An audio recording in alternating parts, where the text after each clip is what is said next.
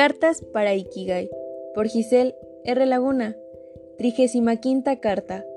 Te caíste del pedestal que yo misma construí. Hola tú.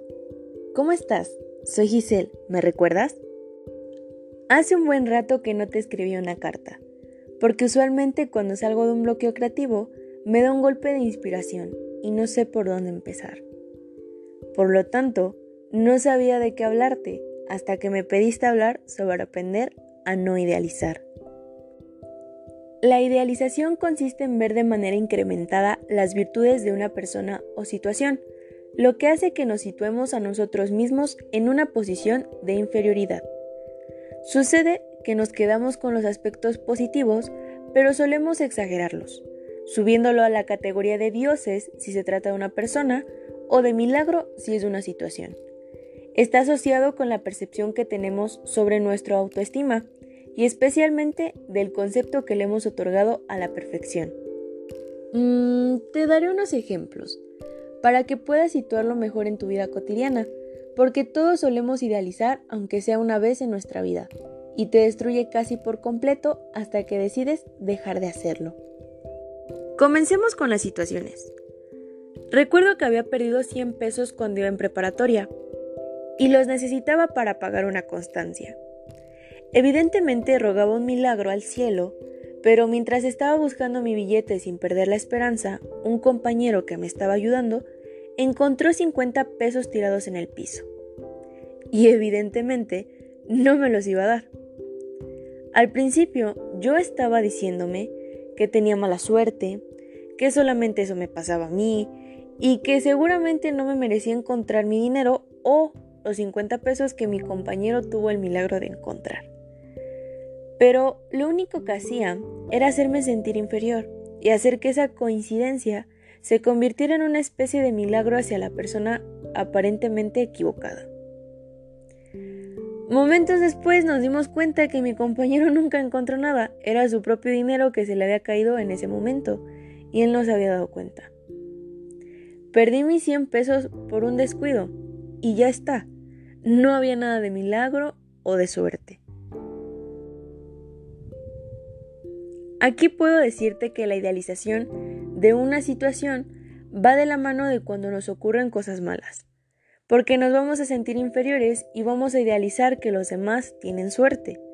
Solo puedo decirte que así como tienes el poder de decirte cosas malas, puedes decirte la realidad que consiste en que a cualquiera puede pasarle algo malo.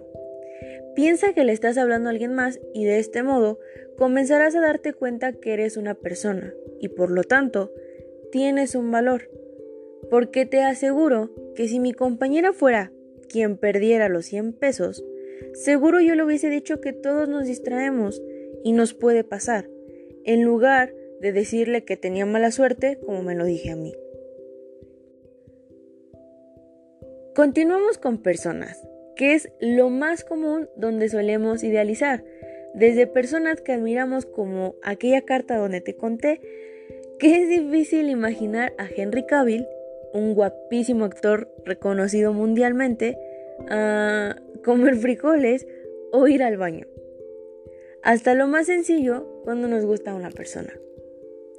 Déjame te cuento que hace unos meses, mientras estaba viendo por una ventana de mi universidad, Noté a un chico que se me hizo simpático, con una gran seguridad al caminar, y yo pensaba, mm, jamás voltearía a mirarme. Tiene una novia guapísima, o mm, tal vez sea un poco mamón. Hace unas semanas conversé con él, por situaciones de la vida. Todo lo contrario a lo que idealicé. No es mamón, ni siquiera seguro de sí mismo. Entonces, del pedestal que él había construido con tanto esmero, cayó por completo. Hay quienes idealizan de manera distinta a las personas. En el caso que te dije anteriormente, pues se trata respecto al amor.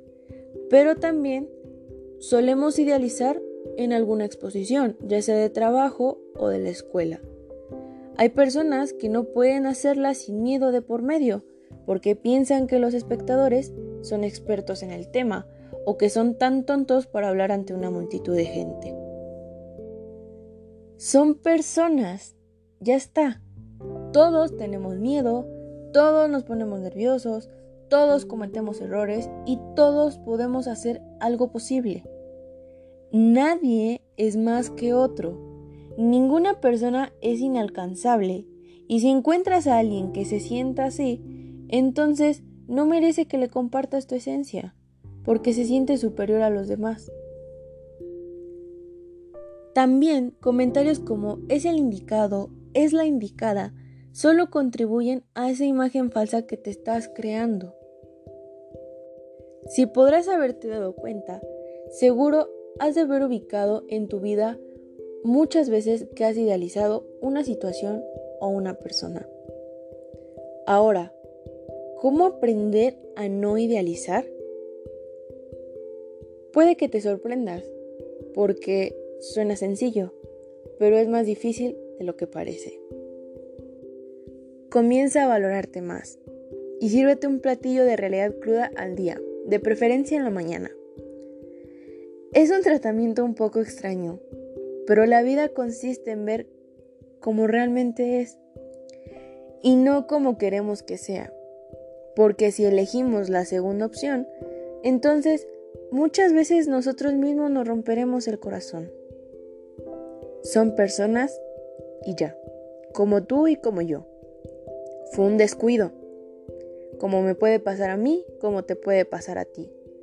Fue una coincidencia, como me puede pasar a mí, como te puede pasar a ti. Ya está. Vive y la vida comenzará a fluir. No es suerte, es que te estás moviendo. Con amor, yo.